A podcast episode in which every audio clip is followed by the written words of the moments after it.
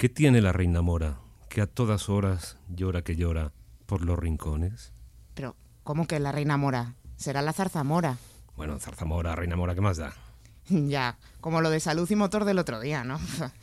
Ah, yo, desde luego, que a mí me gusta más el pata de cabra cuando lo presenta Lillo. Vaya, a mí, ¿dónde va a parar? Vamos. Oye, a mí, venga. venga. ¡Pata de cabra!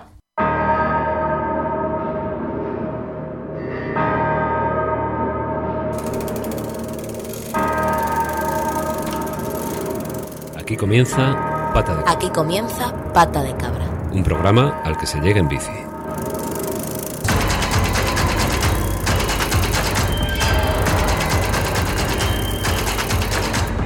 Run, boy, run. The sun will be guiding you. Run, boy, run. They're dying to stop you. Run, boy. Muy buenas tardes, bienvenidas a un episodio más de Pata de Cabra, un programa al que se llega en bici. Si nos estás escuchando, que sepas que formas parte de un selecto grupo de personas que un día, pensándolo mucho o casi sin reflexionar, decidieron agarrar la bici y tomar por derecho la ciudad.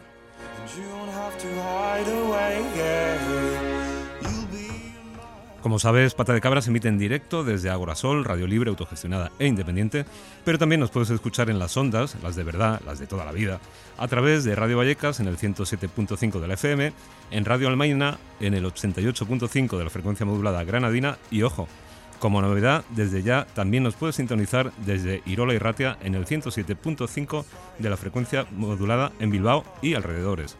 Arratzaldeón eta ongi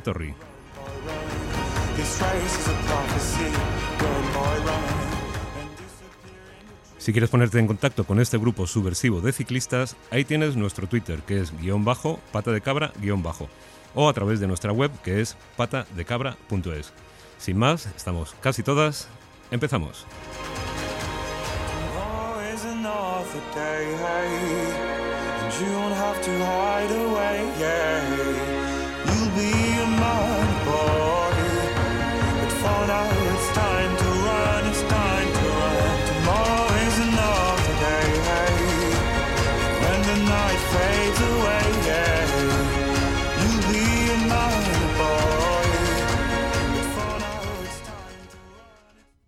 Y pedalea. Pata de Cabra.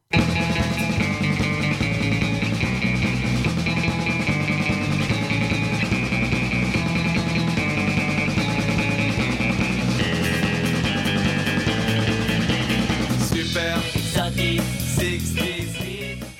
Bueno, bueno, pues empezamos el episodio 95, nada más y nada menos, ya queda menos para el 100. A ver qué fiesta tenemos preparada para el número 100 de Pata de Cabra.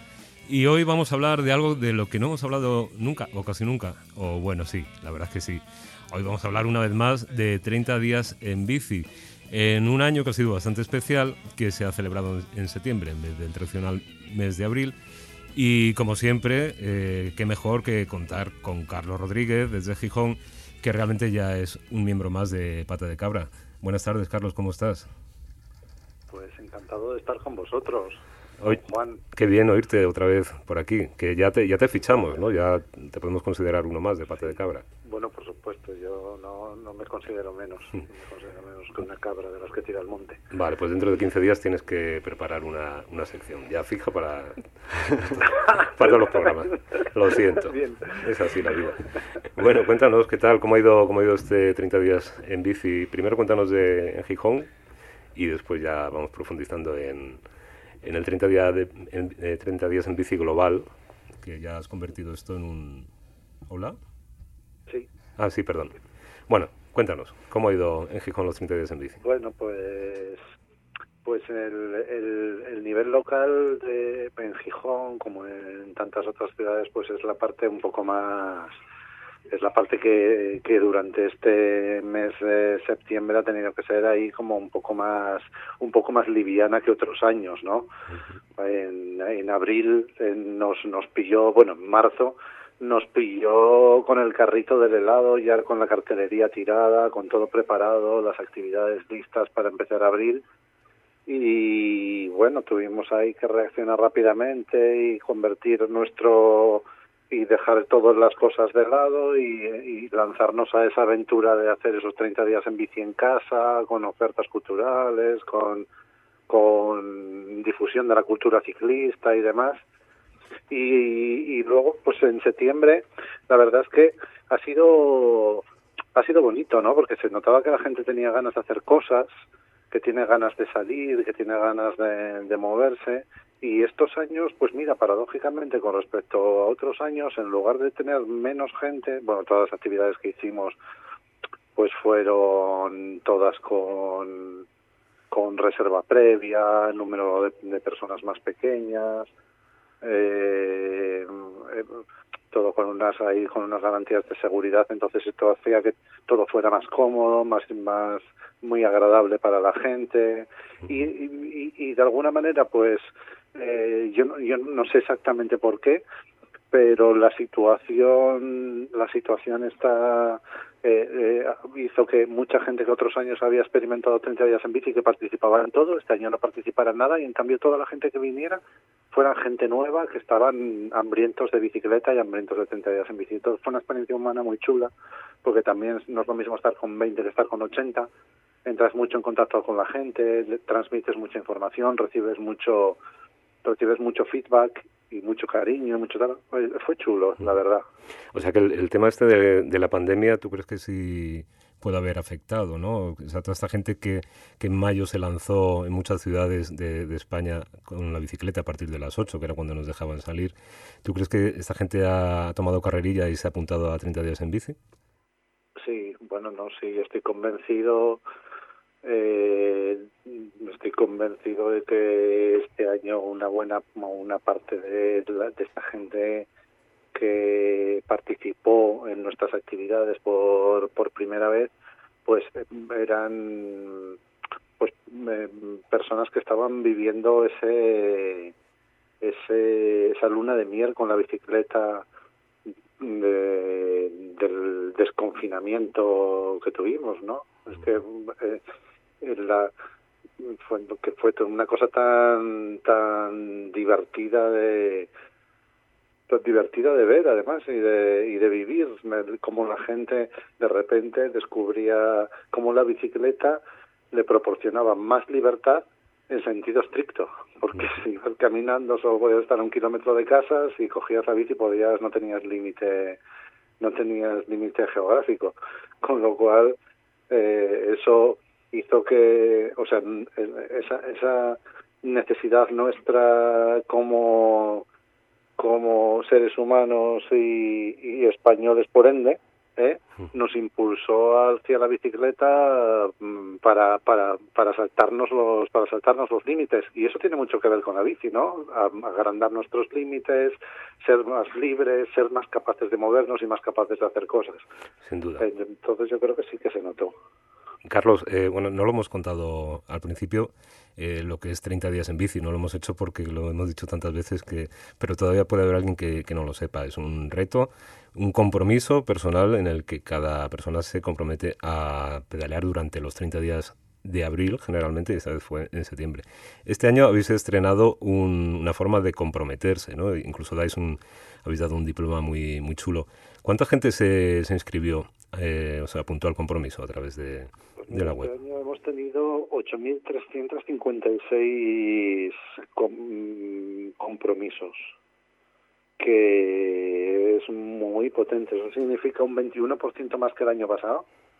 Y además, teniendo en cuenta que solo es eh, los países de habla hispana, Ajá. con lo cual es un, eh, había países que tenían un gran peso otros años como Estados Unidos o como o como los países del este o, había algunas ciudades de Rusia que eran superpotentes uh -huh. que este año no han estado en septiembre con lo cual eh, ha sido ahí un, un exitazo claro, ahí habéis Hemos con la... nos ha supuesto también salirnos del salirnos ahí de la, de la onda de abril, pues nos ha supuesto también ahí un desafío técnico, ¿no? Porque tuvimos que enfrentarnos a, a tener que hacer un desarrollo, un desarrollo del registro por nuestra cuenta. Nos inventamos lo del certificado del compromiso, que tuvo mucho éxito y que es una cosa muy muy molona, que, que todos tenemos un certificado de, de que hemos hecho los 30 días en bici. Sí, sí, bueno. yo, lo, yo lo tengo colgado ya en, en la pared. Qué guay. Sí, claro. Pues como no tengo ninguna otra titulación, pues mira, eso ya, ya me sirve de, de algo. Oye, eh, Carlos, ¿cuántas ciudades eh, han participado este año en 30 días en bici? Aunque se hayan bajado los rusos de, de la bicicleta. En- en- en- nosotros tenemos registradas 85 ciudades en las que de las que ha, part- ha participado la gente eh, vamos que son las ciudades que están registradas como ciudades en las que se realiza 30 días en bici y luego también también ha habido gente de otros probablemente que sean españoles o gente de, Latinoamérica que vive en otras en, otros países como en Francia, en Alemania, en, en Estados Unidos y tal que también se, se han unido.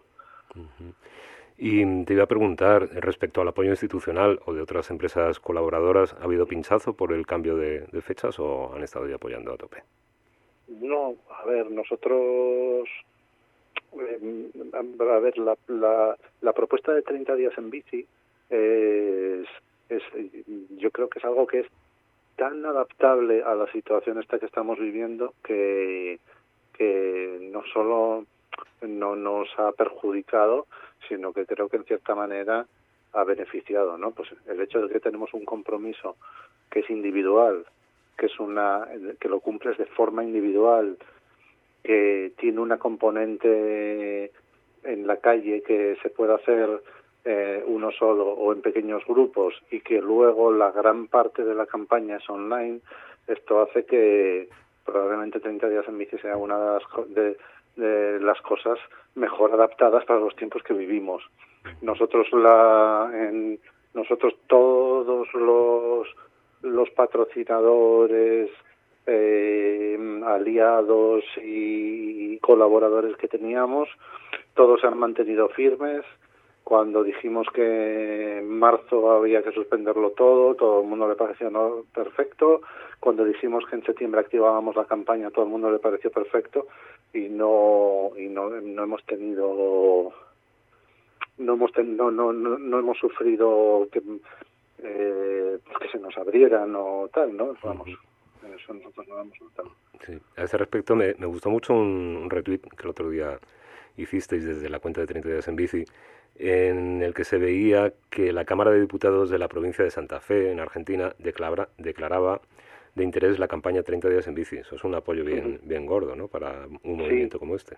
Y, y también y también Buenos Aires Ajá. hicieron una declaración una declaración de interés de interés social de la campaña son son pruebas de, de, de cómo pues oye, 30 días en bici que al final es una es una es una campaña que está activada desde la ciudadanía pues eh, consigue mover y provocar cambios y, y bueno cuando ya llega a cuando ya llega a que haya ese reconocimiento desde las instancias eh, desde los poderes públicos o desde los desde las instancias políticas pues esto, vamos yo creo que es una prueba de que la cosa de que la cosa funciona ¿eh? Sin duda. Oye, hoy te has trabajado un, un cartel anunciando la presencia de 30 días en bici en Pata de Cabra. Muchas gracias. Os decía Javier y yo que te lo curras más que, que nosotros mismos. Has puesto un, un hashtag que pone Visión 21. ¿Eso que es como lo de las fallas, que desde, desde ya estás empezando a trabajar para el año que viene o, o tiene Bueno, algo más de...? nosotros es que, mira, es que yo, pues esto ya te lo he dicho a ti, os lo he comentado a todos, que yo el día que pensé en esto de 30 días en bici, 30 días de actividades para acompañar a la gente, tal, debía estar loco, ¿no? Porque no había nada parecido.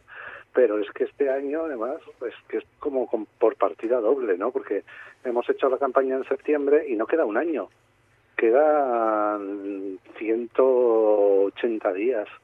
Entonces ya estamos ya estamos lanzados y ya estamos pergeñando lo que es el futuro de 30 días en bici.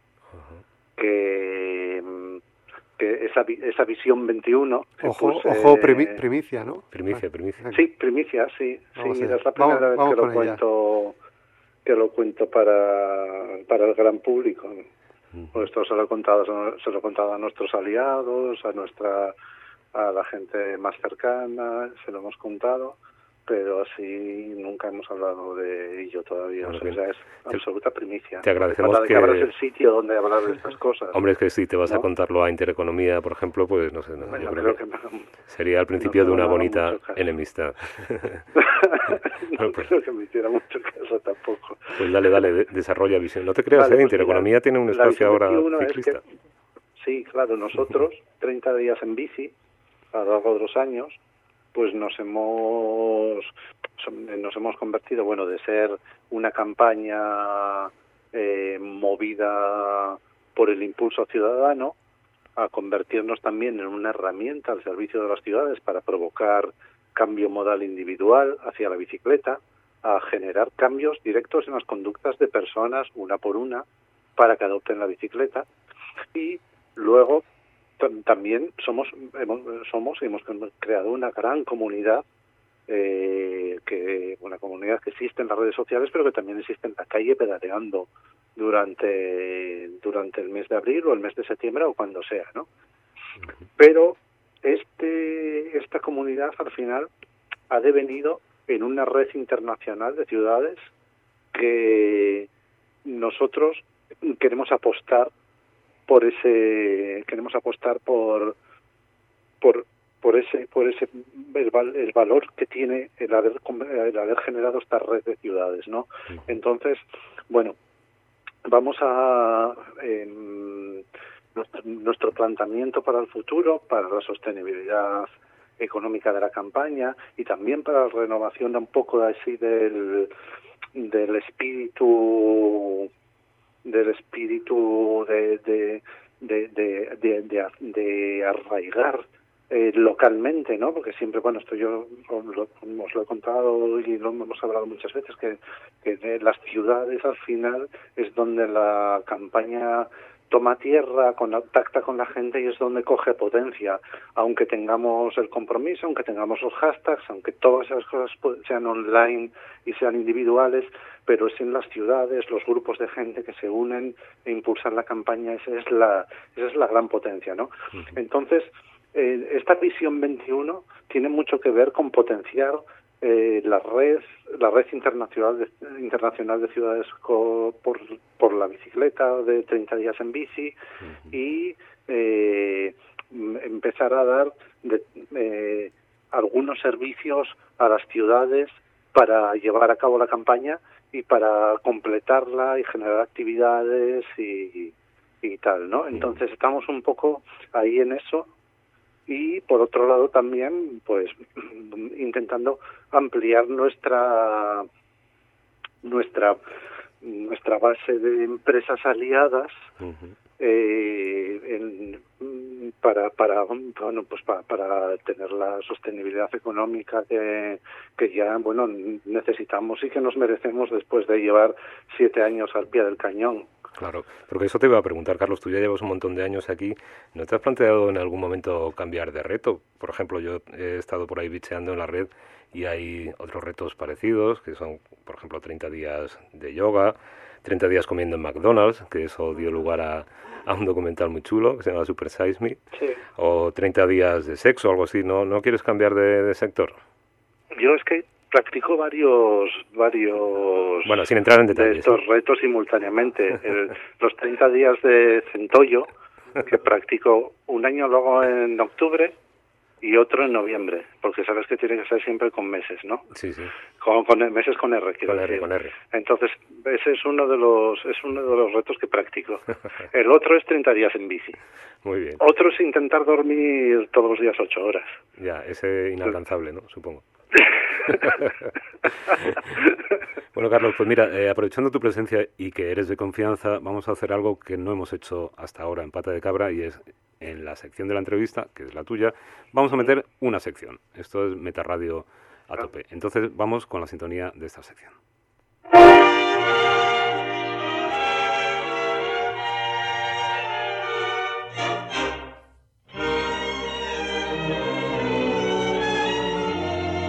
Viajera que vas por cielo y por mar, dejando en los corazones. Con tu permiso, Carlos, vamos a, a meter aquí a, a Sandra con esta bonita sintonía que estrenamos en el programa anterior porque tiene mucho que ver lo que va a hablar con 30 días en bici. Así que, bueno, Sandra, Carlos, Carlos, Sandra, creo que ya os conocéis. Sí, me suena, me suena Carlos un poco. bueno, pues yo, claro, como Carlos venía a hablar de, de, su bebé, de su niño, de su niña, que son 30 días en bici y todos los papás y las mamás hablan muy bien de sus bebés, yo he dicho, yo voy a verlo desde el otro lado y voy a contar alguna de las experiencias de ciclistas en estos 30 días en bici en septiembre y a ver si coincide o no con lo que nos ha contado Carlos, porque a lo mejor nos lo ha puesto muy bonito y ahora llego yo y te lo desmonto todo, Carlos, no sé, vamos a ver. Vamos ojo, a ver. ojo, eh. bueno, pues he conseguido a través de las redes hablar con, con varios y varias personas ciclistas, eh, porque bueno, esto de, de, poder salir de los límites confinados de Madrid, pues sabemos que ahora no se puede, así que ha sido todo gracias eh, a través de las redes.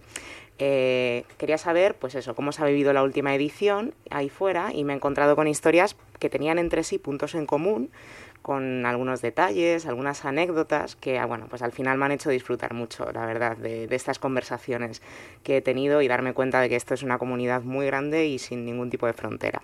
¿Y a dónde, te, a dónde te has ido? Bueno, ¿Cuánto pues, has viajado? Me he ido lejos, pero vamos a empezar por lo más cerquita de todo, eh, intentando no ser muy centralista, pero bueno, un poquito. He empezado por Valdemoro, que es un municipio que se encuentra, bueno, pues a 25 kilómetros de aquí de la, de la capital de Madrid. Pues allí tenemos un oyente que escucha todos nuestros programas de pata de cabra que se llama Jordi. Y por primera vez, por primera vez, se ha unido al reto de 30 días en bici y es que cada vez es más activo, se siente más enganchado, gracias también a nuestro programa, yo creo que le anima mucho al tema este de la movilidad sostenible. Tanto es así que allá por febrero solicitó al Ayuntamiento de Valdemoro nuevas plazas de aparcamiento para, su, para bicis. Y se ve que le están haciendo caso, porque casualidad o no, él y su hijo de 5 años estrenaron las del cole, eh, un aparcamiento de bicicletas en el colegio durante 30 días en bici. Estaba muy contento, lo, lo puso en sus redes sociales eh, y bueno, pues fueron allí él y su hijo a estrenarla. Eso sí, bueno, a pesar de haber sido bastante activo en redes durante todo el mes de septiembre, tuvo que ponerse en cuarentena por un contacto en la clase de uno de sus, de sus nenes, que tiene dos. Entonces, bueno, pues un mes el pasado septiembre muy duro para tantos papás y mamás, ¿no?, que nos escuchan y a los que mandamos un válido fuerte para que no desesperen y sigan siendo unas cabras locas animando a los que vienen por detrás. Pues enhorabuena a este oyente de pata de cabra de Valdemoro. Carlos, eh, ¿tú crees que podemos tener ahí, podemos sembrar una sucursal de 30 días en bici? Hombre, vamos, es el, es el, el espíritu, ¿no? Eh, ponerse, hacer el, el reto eh, de, de usar la bici cada día, demostrárselo a los demás y además también impulsar cambios, ¿no? Uh -huh, así es. Sí, sí. Pues vamos con, con, otro testimonio más. Sandra, cuéntanos. Bueno, pues como decíamos, ha sido un 30 días en bici diferente, pues porque ha sido en septiembre y por todo lo que venía detrás, ¿no? Y en el caso de Iria, que, que vive en A Coruña, pues ha influido positivamente todo esto del COVID y de que se esté hablando más de la bici y todos los beneficios que, conlleva por medidas que se han ido tomando en su ciudad, en A Coruña, durante el confinamiento en pro de la bici. Y de hecho nos cuenta que hace unas semanas A Coruña se proclamó Ciudad 30. Dice que se ven más bicis en la calle y también dice que eso contagia. Yo aquí añadiría que es un contagio pero de los buenos, que ahora no paramos de escuchar contagios malos, pues la bici contagia pero, pero bien. Eh, bueno, pues Iria, a diferencia de Jordi, no es nueva en esto, lleva ya cuatro años participando en el reto de 30 días en bici y además forma parte de la Escola de Bici, donde enseñan a montar, eh, andar en bici, me decía ella, así como muy gallego, ¿no? Andar en bici a personas adultas. Eh, así que bueno, pues este 30 días en bici lo ha vivido desde ese enfoque y muy feliz por el entusiasmo de la gente mayor, aprendiendo y disfrutando de moverse sobre ruedas y bueno, pues además me dice que no solo acepta el reto de 30 días en bici, sino el de 365 días en bici. Qué guay, me gusta esto de 30, porque al final 30 se está convirtiendo en, un número mágico, 30 días en bici, Coruña Ciudad 30. Esto nos sirve para avanzar que vamos a tener dentro de quizá del siguiente programa aquí a una persona muy relevante y que tiene mucho que decir en torno a lo de fijar el límite de velocidad de 30 kilómetros por hora en una ciudad grande. Y bueno, eh, apostamos por, por ese número. ¿Qué más testimonios? Ahora has viajado un poquito más lejos, ¿no? Y, sí, y creo que una ciudad grande, además. Ya han conocido, creo que de Carlos al menos, sí, virtual. Sí, sí. Eso es, pues nos vamos a Buenos Aires y nos vamos con Pablo, eh, que yo creo que, vamos, es un adalid, ¿no? De 30 días en bici por allí en Buenos Aires y pues me cuenta que el impacto del confinamiento ha sido algo más negativo, pues por eso de que no se podía salir. En, Argentina recordemos que, de hecho, a día de hoy siguen con unas medidas bastante estrictas de, de confinamiento. Sin embargo, pues como ha mencionado Carlos ya, este año la legislatura de la ciudad de Buenos Aires la ha declarado a 30 días en bici como evento de interés social y esto bueno pues se valora de una forma muy positiva por parte de Pablo por el empuje de cara también a la próxima edición que además ya nos anticipaba Carlos que, va a ser muy prontito en, en abril y dando más visibilidad a la campaña. Eh, Pablo lleva promoviendo los 30 días en bici desde hace cinco ediciones y, con su esfuerzo personal y escasos recursos, pues me dice que consigue que se sumen cada vez más personas en Buenos Aires y este año, por ejemplo, se han hecho sorteos gracias a tiendas de bicis, de accesorios y otros pequeños y medianos negocios de la ciudad que han apoyado la campaña. Carlos, a Pablo Lebedinsky le conoces bien, ¿no? Bueno, le conozco muy bien. Mira, Pablo es es eh, un ejemplo de las posibilidades que da 30 días en bici para, para desarrollar la campaña en cualquier condición y en cualquier ciudad. Y él es, junta, junta los dos extremos, es hacer 30 días en bici en una gran ciudad y hacerlo desde sin, sin ninguna organización eh, mm, sin, sin, sin apoyo de, un equipo, sin apoyo económico y logrando grandes cosas. Es una es, es, algo flipante yo le tengo le tengo verdadero amor a, a Pablo, que es un tío es un tío genial. Y, y bueno, es lo que nosotros siempre, cuando hablamos con gente de nuevas ciudades que se pone en contacto con nosotros y dice, oye, ¿cómo podemos activar nosotros la campaña de la ciudad? Y siempre les decimos, mira, eh, esto es eh, perfectamente escalable desde simplemente eh, dile a los demás que estamos en 30 días en bici y convence a gente para subirse a la bici durante el mes de abril y acompáñalos en el y acompáñalos en ese proceso de descubrimiento de la bicicleta que al final cuando pasen los 30 días no se van a bajar de ella. organiza esas actividades que tengas organizadas, porque ya tienes una organización que organiza cosas y ya tienes tu programa tu programa de actividades trazado. Eh, añádele la cosa de que son los 30 días en bici y mm, suma un públicos nuevos a tus a tu a tu programación a un tercer nivel de eh, bueno pues genera actividades propias de 30 para 30 días en bici y de esa manera haces un programa en el que esas personas que están probando la bici eh, puedan experimentarla en condiciones reales de uso, haciendo cosas normales, como nosotros hacemos en Gijón, ¿no? que hacemos salidas al cine, hacemos salidas a, salidas a los visitapeos, a todas estas cosas y tal, que son las cosas que hacemos cotidianamente y que se pueden hacer mucho mejor en bici. Sobre todo los, los visitapeos. Lo de Pablo es un, es un, lo de Pablo es de quitarse el sombrero. Sí, sí, sin duda. Desde aquí le mandamos un, un gran saludo. Sandra, nos queda todavía algún testimonio más, pero de alguien que no lleva pata de cabra en su bici, me temo.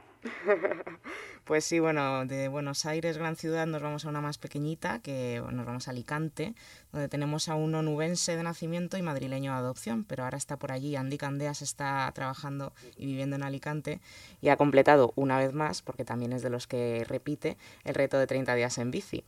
Y bueno, para él me cuenta que la mayor diferencia con los anteriores en Madrid ha sido pues que lo ha hecho con mucha más calma porque el tráfico es, es menos denso ¿no? en, en Alicante y que a pesar de las cuestas, pues que es una ciudad perfecta para, para las bicis.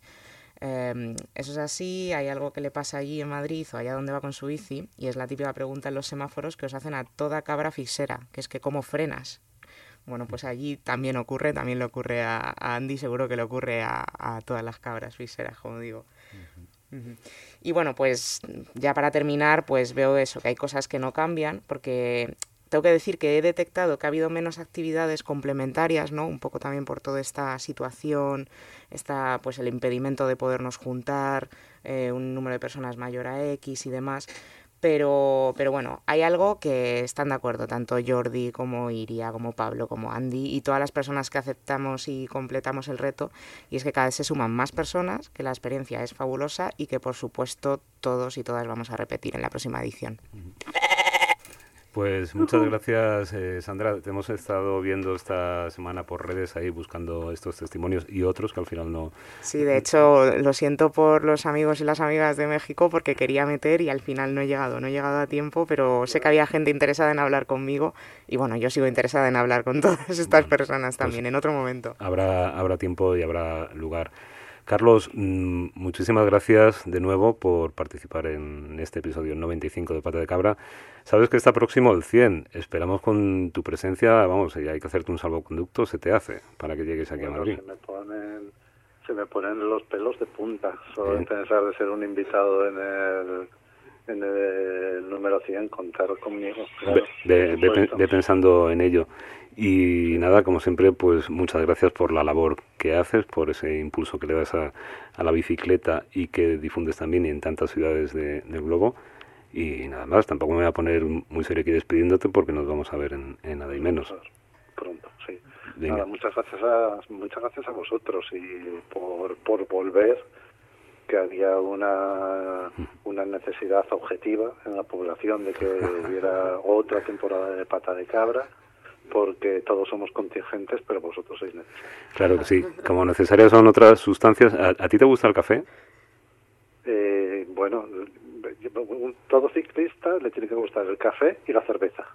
Pues Y yo cumplo con las dos, sí, sí. vale, pues te, te invito a que te quedes escuchándonos en directo, Pata de Cabra en Agora Sol Radio, porque vamos a hablar de café y otras cositas. Un saludo, Pues me quedo. un abrazo, chao. Un abrazo. Chao. Do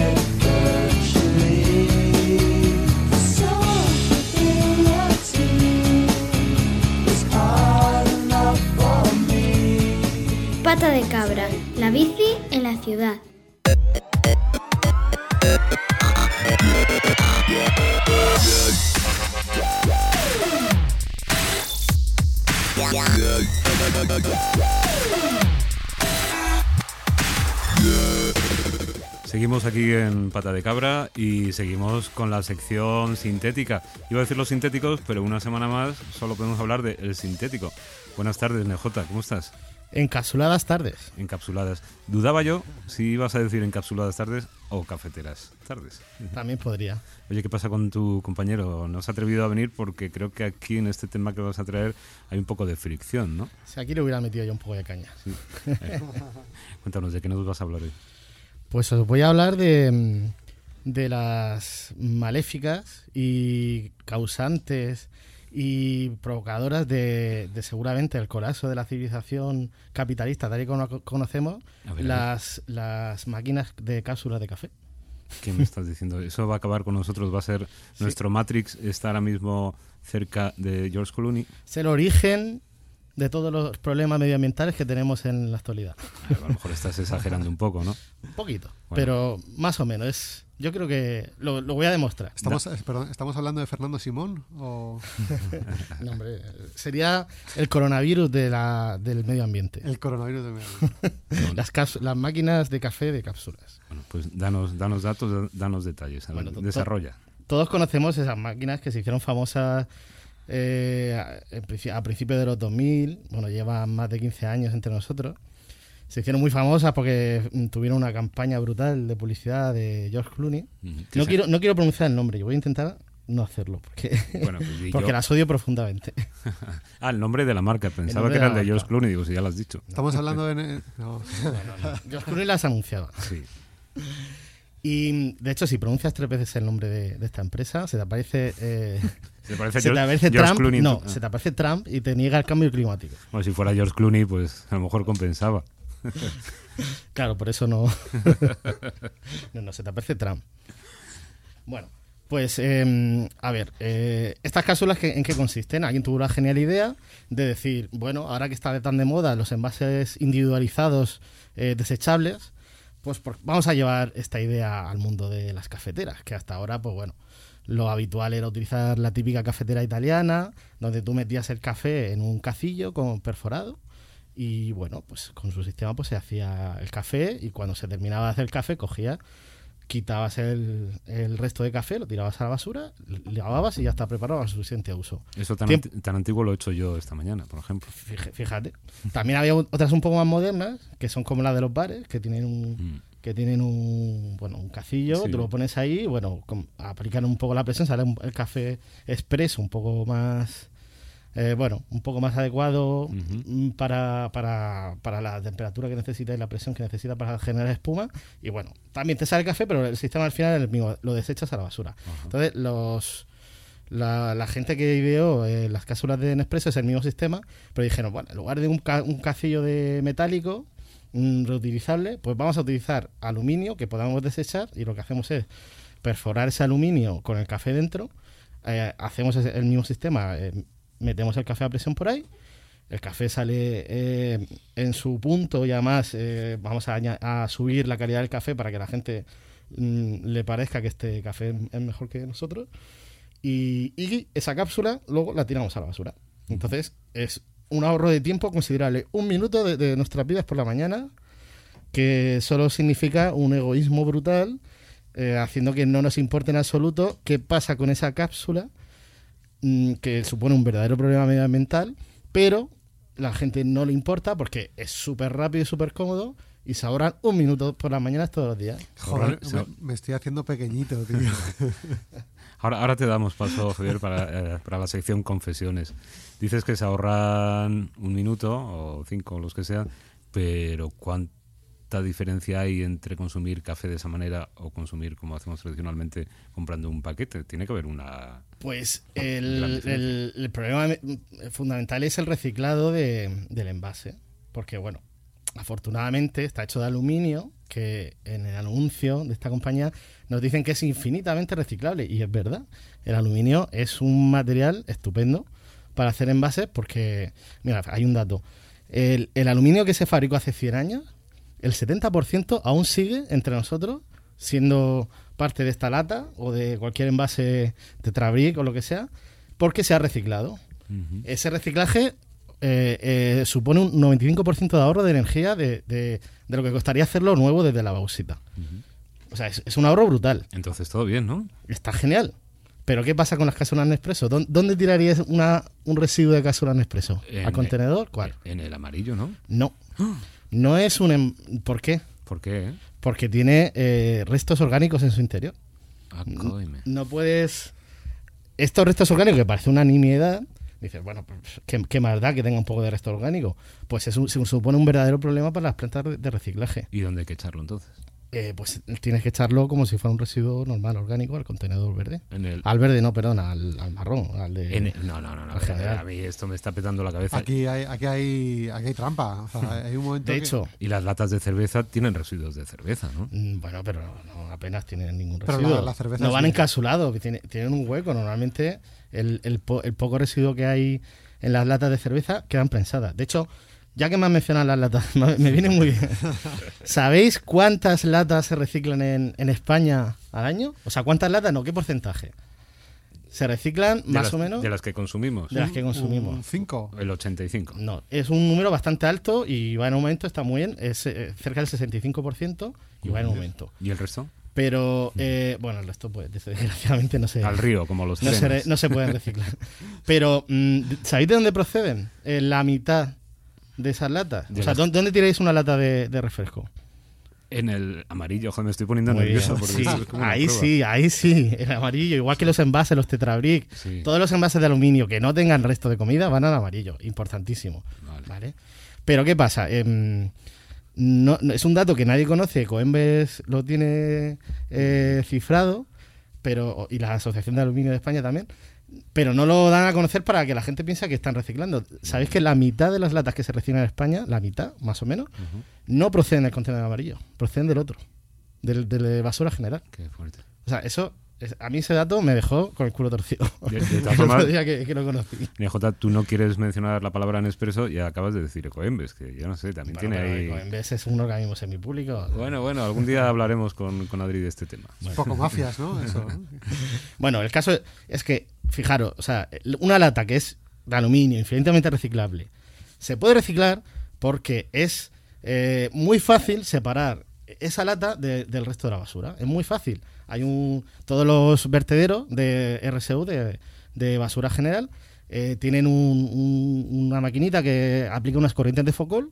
¿De qué? De Focol. fo- Ah, el, el de- el del péndulo, vale. El del péndulo. Efectivamente, es el mismo.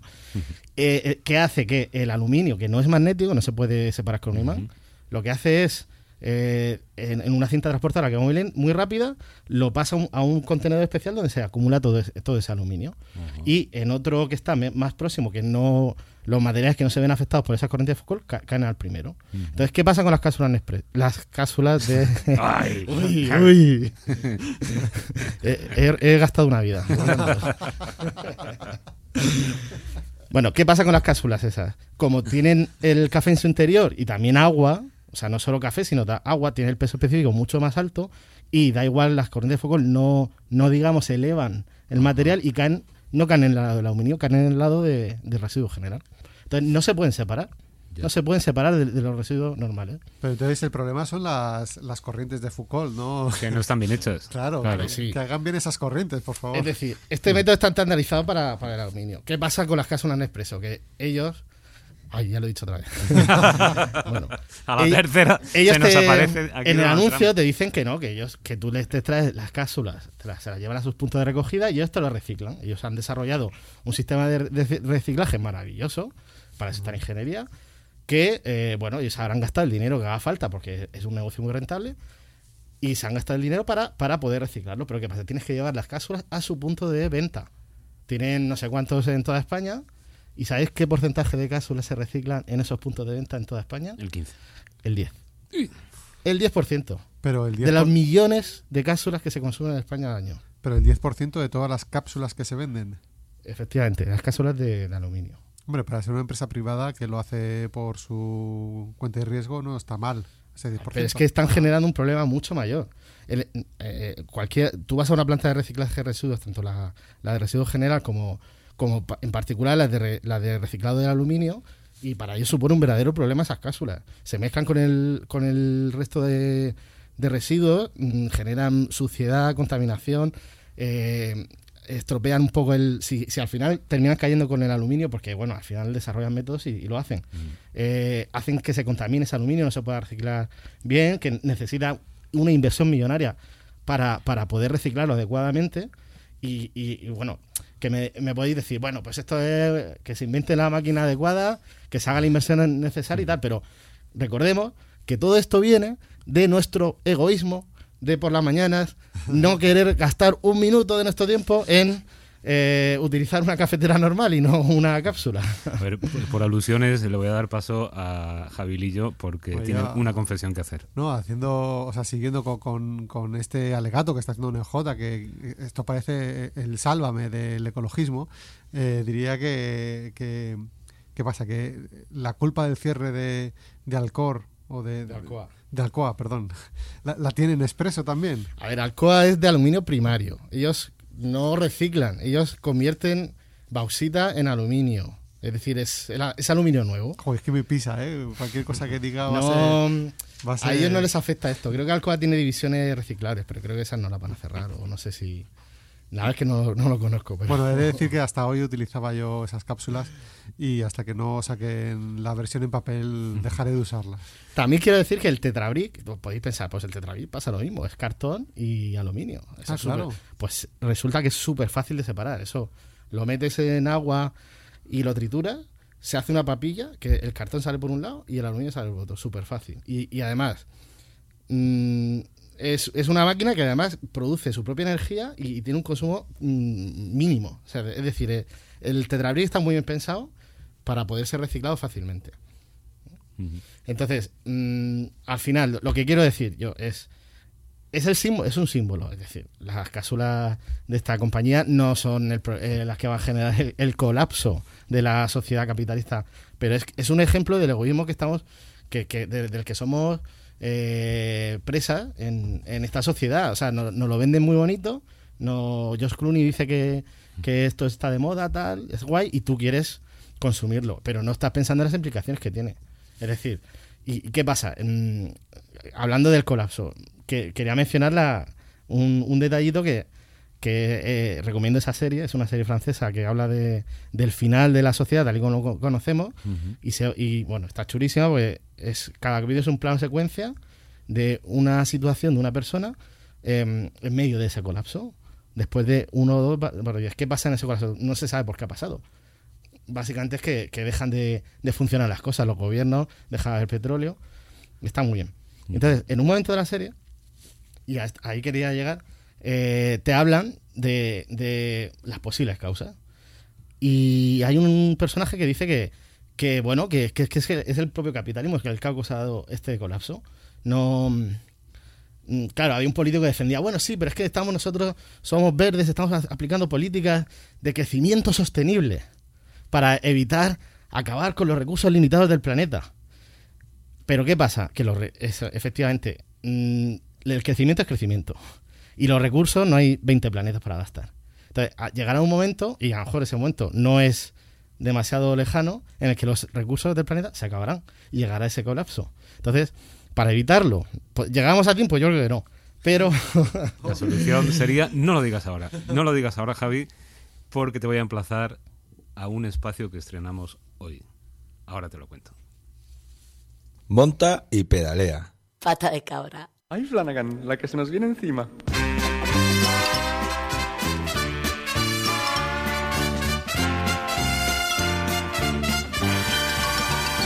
Ya están aquí, qué ilusión y a los vilos cabras locas. Tras esas rocas son más de mil. Uy, ¿cómo están esos chicos y yo con estos pelos? No tengas celos, que hay palos dos. Aquel rubito de piel fucsia me lo Perdona, NJ, pero me ha entrado toda la ansia ¿eh? y no te he dejado terminar del drama de esta empresa de la que usted me habla. Está terminando ya, Eh, entonces, bueno, eh, termina eh, con las conclusiones y después ya hablamos de otras cosas. Bueno, perdonad por el cabreo, pero eh, la solución ¿cuál es? Mm, que no nos engañen, no se puede crecer sosteniblemente, nunca. El crecimiento, el capitalismo nos obliga a crecer indefinidamente, de vez en cuando tiene crisis para, para autorregularse. La solución es el decrecimiento. ¿Y cuál sería el mejor decrecimiento para el problema que os comento? Coger vuestras puñeteras cafeteras y tirarlas por la, por la ventana y no volver a usarlas en la puñetera vida. Hombre, Por y, si, favor. y si la- si las llevan a un punto limpio, mejor, ¿no, Javi? Mejor, hombre, por supuesto. Que el enfado ahí te has dejado llevar. No, pero tú para deshogarte la tiras por la ventana, pero luego vas, la recoges y la llevas a un punto limpio. Bueno, bueno, pues sí que estás enfadado. Pues nada, gracias Javi por este, por este tema. Estás enfadado y con mucha razón. Hay que reencaminar a, a Javilillo y a otros consumidores de cápsulas. Mm. Y pasamos a la siguiente sección de la que ya suena la sintonía. Ya están aquí, qué ilusión, ya los vi los cabras locas. Tras esas rocas son más de mil. Ya están aquí, qué ilusión, ya los vi los cabras locas. Tras esas rocas son más de mil. La la la la la la la Ay, la, Flanagan, la, la, la, la, ¿qué cosas? la, la, ¿No? Ay, Flanagan, qué cosas pasan. Madre mía, ¿eh? Pues suena aquí la sintonía de las cabras locas que da pie a la sección de Javilillo. Buenas tardes de nuevo, Javilillo. Hola, ¿qué tal? Muy Que- que buenas no te he saludado, ¿eh? No me has saludado. No, esta es la primera vez. ¿Para qué? Ya, Sí, porque aquí ya con la confianza se pierden las Claro, formas y- ya, y, total. todo. ¿Qué nos traes hoy? Pues a ver, yo me estoy recuperando aún, ¿eh? Después de la paliza que, que me ha pegado aquí Javi, pero, pero con razón también. Con ¿eh? toda la Sí que es razón. verdad, tío, por el, por el puto minuto este que, que ganas, ¿eh? Mm. La de mierda que generas. También está rico, ¿no? Sí, pero yo qué sé. Sí que es verdad que a mí el, el café de hecho co- con, la italiana me, Ujú. me encanta también, así que voy a recuperarla otra vez. Propósito de enmienda. Ten cuidado cuando arrojes tu máquina de esa empresa de la que nos hablaba Javi por la ventana. Sí, no, ah, tranquilo. Como veo en el rastro, a alguien le caerá seguro. o sea, que no hay problema. Seguro. Oye, eh, yo rápidamente, que me quedan unos minuticos solo, ¿eh? Y hay que cumplir con esa hora. Sí. Bueno, yo venía a hacer un alegato hoy en defensa del votante del PP de, de Madrid, del Ayuntamiento de Madrid. ¿Del votante solo hay uno o qué? De los votantes, Ah. sí, pero bueno, hablo en, en particular para, para centrarlo en la persona, en el votante del PP que nos está escuchando, ¿no? Y, y- quiero transmitirle desde Pata de Cabra, pues que tiene todo nuestro apoyo y toda nuestra consideración y estamos indignados con él, nos indignamos con él Oh, Dios mío. porque eh, no hay derecho a que la clase política actual, eh, de buenas a primeras, eh, además con nocturnidad y alevosía, bueno, pues eh, renuncie a, vamos a llamar a, a- a lemas y, y a emblemas que llevaron o, que fueron casi protagonistas en su campaña electoral, ¿no? El PP de Madrid dijo que iba a acabar con Madrid Central, Ajá. lo dijo en la campaña electoral, ganaron las elecciones con esa promesa. Y eh, el viernes mismo, justo a la vez que estábamos eh, conociendo en Madrid que íbamos a, que entrábamos en, un estado de alarma eh, y que no íbamos a poder movernos y tal, bueno, pues de esos layo ahí un poco así por lo bajini, ¿no? Como se suele decir, pues nos colaron que el Ayuntamiento de Madrid pues que no va a tocar ya Madrid Central y que se va a quedar tal cual estaba y tal cual lo planificó y lo planeó el antiguo Ayuntamiento de Madrid, que era el de Manuela Carmena, Esos rojos comunistas. Eh, recordaréis que estuvieron cuatro años reinando en este reino, este reino de taifas que es Madrid y que hicieron lo que quisieron, ¿no? Y, bueno, pues ahora eh, el PP pues asume los postulados de ese gobierno comunista. Podemos decir que, lógicamente eh, se adhieren a los postulados comunistas que Carmena sacó durante su dictadura chavista y, y, bueno, pues se vuelven un poco, Almeida se vuelve un poco chavista, ¿no? Se vuelve un poco venezolano, podríamos ¿Esto, decir. qué es, ¿Esto es intereconomía? o Sí. bueno, a partir de ahí, ¿no? Eh, a partir de ahí ya, ahora ya en serio, bueno, pues sí que tenemos el, eh, el anuncio ese, ¿no? Que se hizo el viernes, que más o menos lo que viene a decir es que Almeida se olvida para siempre ya de recortar Madrid Central. Eh, recordemos que lo que quería era permitir el paso a, más vehículos, los del tipo C. Bueno, no vamos a hablar aquí de la, de la tipología de vehículos porque al final es aburrido, pero digamos que iba a dejar entrar a coches eh, más contaminantes a cambio de que fueran dos, tres personas y tal, ¿no? Bueno, pues eh, ahí está, ¿no? Madrid Central se queda. Eh, y quería hacer un, un inciso, yo no sé si me da tiempo, yo creo que sí. ¿Cuánto queda? A ver. Mm, me quedan Control. seis minutos. Sí, sí, venga. Para Venga, un, un- tiro, un inciso. Tiro, inciso rápido. Ya. En la sección anterior hablé de la conexión que había entre, bueno, pues ciertas posturas un poco radicales de derechas y, y el coche, ¿no? Y el tamaño de las cosas. También. Eh, bien, pues eh, se me olvidó mencionar que os acordáis de... Claro, es que ahora el coronavirus está en nuestra vida para todo, ¿no? Eh, ¿Recordáis eh, ese día en el que de repente aparecieron no sé cuántas mil banderas de España en Madrid en homenaje a los fallecidos por el COVID? ¿no? Sí, en el Parque de Roma. Vale. Eh, ¿Dónde aparecieron? En el Parque de Roma, En la M30, al lado de la M30. enfrente de la M30. Una vez más, eh, hay una conexión, eh, lo, querámoslo o no, eh, con eh, entre el coche, eh, la bandera de España y, bueno y, y- y determinados personajes ¿no? que, que ilustran la geografía española. Pero es que más, es que esta semana o hace una semana y media, ya no recuerdo bien, pero hubo otra acción similar de banderas de España, otra vez, COVID, homenaje, gobierno criminal, patatín, patatán. ¿Dónde? En la casa de José Manuel Soto. No, Ah, ¿no? en una rotonda. Una vez más tenemos ahí la conexión de coche con bueno pues con, con este tipo de especímenes que, que rondan por Me encanta la, deri- la deriva a la, la nave del misterio que está llevando este programa. Y Y a mí me encanta la música introductoria de las cabras locas, es que te pega. le pega, la todo, ¿no? Pega todo con la sección porque ahora doy otro giro final para terminar eh, y es que he de decir que he venido en, en Bicimat, que es la bici pública de aquí de Madrid. Eh, es bici eléctrica, tú la desenganchas, la coges, te montas y en teoría eh, te lleva de un punto A a un punto B con una ayuda de un motor eléctrico y con cierta iluminación eh, para en caso de que se te haga de noche, ¿no? Como me ha ocurrido a mí. Bien, eh, no me funcionaba el motor cuando he venido para acá, no me funcionaban las luces, bajaba por una calle de dos carriles con coches que iban a 60, 70 kilómetros hora de noche y, y sin luces. Y, y cuando he llegado a la estación de, de, de Bicimat donde quería dejar la bici me he encontrado con que estaba saturada no lo siguiente. Y eh, me he tenido que ir a casi a otro barrio para poder dejar la bicicleta. Son todo ayudas a la movilidad eh, en Madrid, así que pues nada, eh, desde aquí nuestro nuestro abrazo a, a este ayuntamiento chavista que, que, bueno pues que nos que nos impide movernos con, con la libertad que, merecemos los neoliberales. Pues muchas gracias, Javi, por este aporte tan bonito. Y nada, nosotros nos vamos, pero no tanto.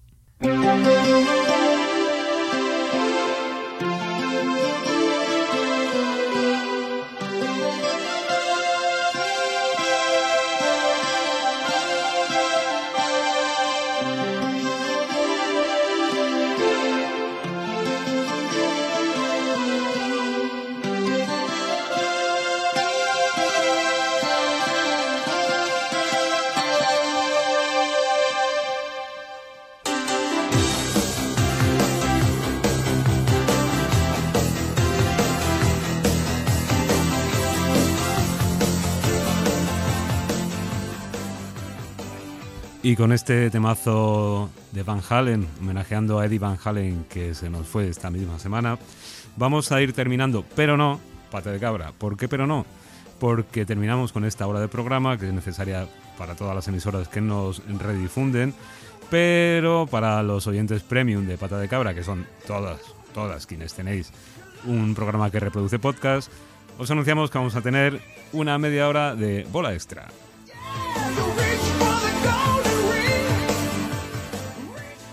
Nos puedes escuchar este programa entero y la media hora que tenemos de bola extra en todas las plataformas como iVoox, Castbox, iTunes, Spotify.